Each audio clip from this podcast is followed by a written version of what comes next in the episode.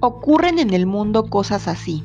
Se diría que la casualidad inteligente se complace en arreglarlas o en desarreglarlas.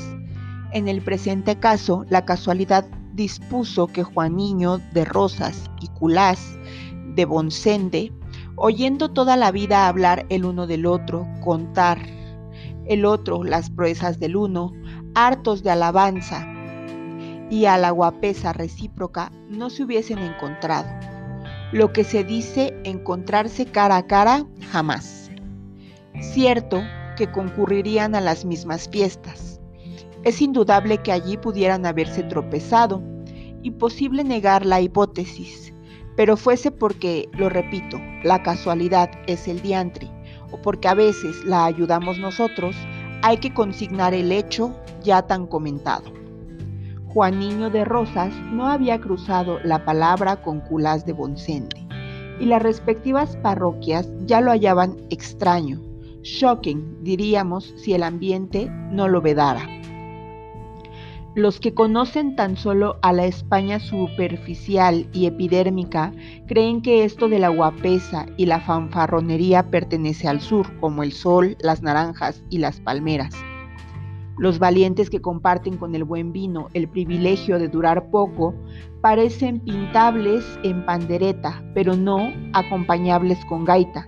Y sin embargo, los que hemos nacido en tierras de nublado cielo sabemos hasta qué punto nuestros temerones achican a los majos andaluces hasta en la hipérbole, que es la forma retórica de los guapos. Paisanos somos de aquel soldadito, al cual se propusieron tomar el pelo unos cuantos del mediodía, contándole como el uno había escabechado a más de 20 nambises y el otro había defendido él solo un fortín, rechazando a 400 de negrada. ¿Y tú qué hiciste, gallego? preguntaron irónicos al ver que el soldadito escuchaba sin despegar los labios. Yo, respondió él, levantando la cabeza, yo morrín en todas las batallas. No sé si serían capaces de esta homérica respuesta, Juaniño y Culás, pero sí lo eran de repetir a su modo el célebre reto del romancero. Y siquiera salgan tres, y siquiera salgan cuatro, y siquiera salgan cinco, y siquiera salga el diablo, cantando en tono irónico de desafío al pasar de noche por el sitio más oscuro, requiriendo la garrota claveteada. Yo soy hombre para dos. Esta noche ha de haber leña, o cualquier otro de los retos que atesora la musa popular. No obstante, por muchas canciones que den al viento, es imposible probar la guapesa cantando. Llega un día en que es preciso también solfear y de firme los gallegos guapos profesionales tienen respecto a los andaluces la desventaja de trabajar para un público más escamón, crédulo solamente en lo supersticioso y de tejas abajo, desconfiadísimo. Por algún tiempo se sostendrá una reputación sin pruebas positivas. Al cabo habrá que darlas o caer del pedestal entre solapada burla. Juaniño y Culás llegaron a comprender que el hecho de no haberse afrontado los comprometía seriamente ante los mozos rifadores, los sesudos viejos petrucios, las mociñas hipócritamente cándidas y las viejas medrosicas, que a todos se persignan exclamando, Asus, Asus me valga, mi madre la Virgen.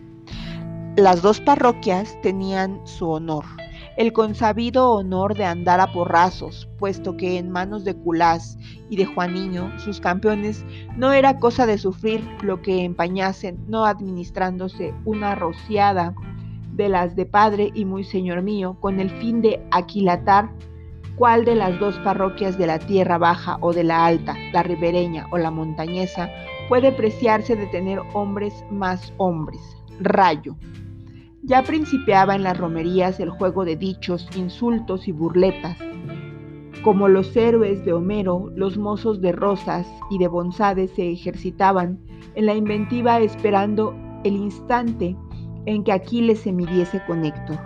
Había risotadas ofensivas, fumaduras de tangarnina impertinentes escupiduras de costado y puños que apretaban mocas y cardeñas, o que con sentido más modernista se deslizaban en la faltriquera, cerciorándose de que estaba allí, cargado y brillante el revólver.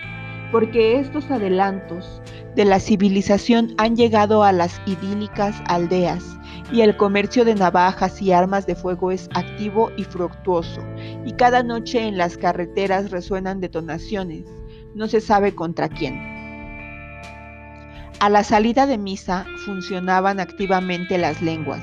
Se convenía que si Juaniño y Culás no se daban prisa a despachar aquel cuento sería difícil en la primera fiesta contener a los demás mozos, impedir que se enredasen según andaban de alborotados y todos convenían en que, a suceder tal desdicha, muchos emplastos había que aplicar al día siguiente y no pocos pesos que aflojar para que se certificasen de leves y curables en cortos días, heridas gravísimas y evitar que más de cuatro rapaces de bien fuesen echados a presidio.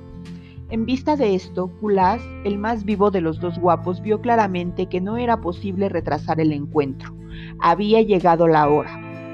Como el matador remolón en la plaza de toros sintió la voluntad colectiva, sustituyéndose a su voluntad personal y decidió, aquella misma tarde, decirle dos palabrillas a Juanino, que tornaría de la feria por el camino del crucero. Bajo el crucero mismo se apostó, encendiendo un papel y sacando las fumadas lentas con ademán despreciativo. Lo que pensase en su alma Culás de Bonsende, eso lo sabrá Dios, pues sabe hasta que la policía lo ignora. Pero el gesto era gallardo, la mano no temblaba, ni en tostado semblante había rastro de palidez. Las patillas rojas del mozo relumbraban como hilado cobre a los últimos rayos del sol, y sus ojos verdes de gato joven relucían fieros. Volvía Juaniño de la feria cabalgando un jaco peludo que acababa de marcar. Como era un mocetón hercúleo, las piernas casi le arrastraban, porque el facatruz pertenecía a la exigua y resistente raza del país.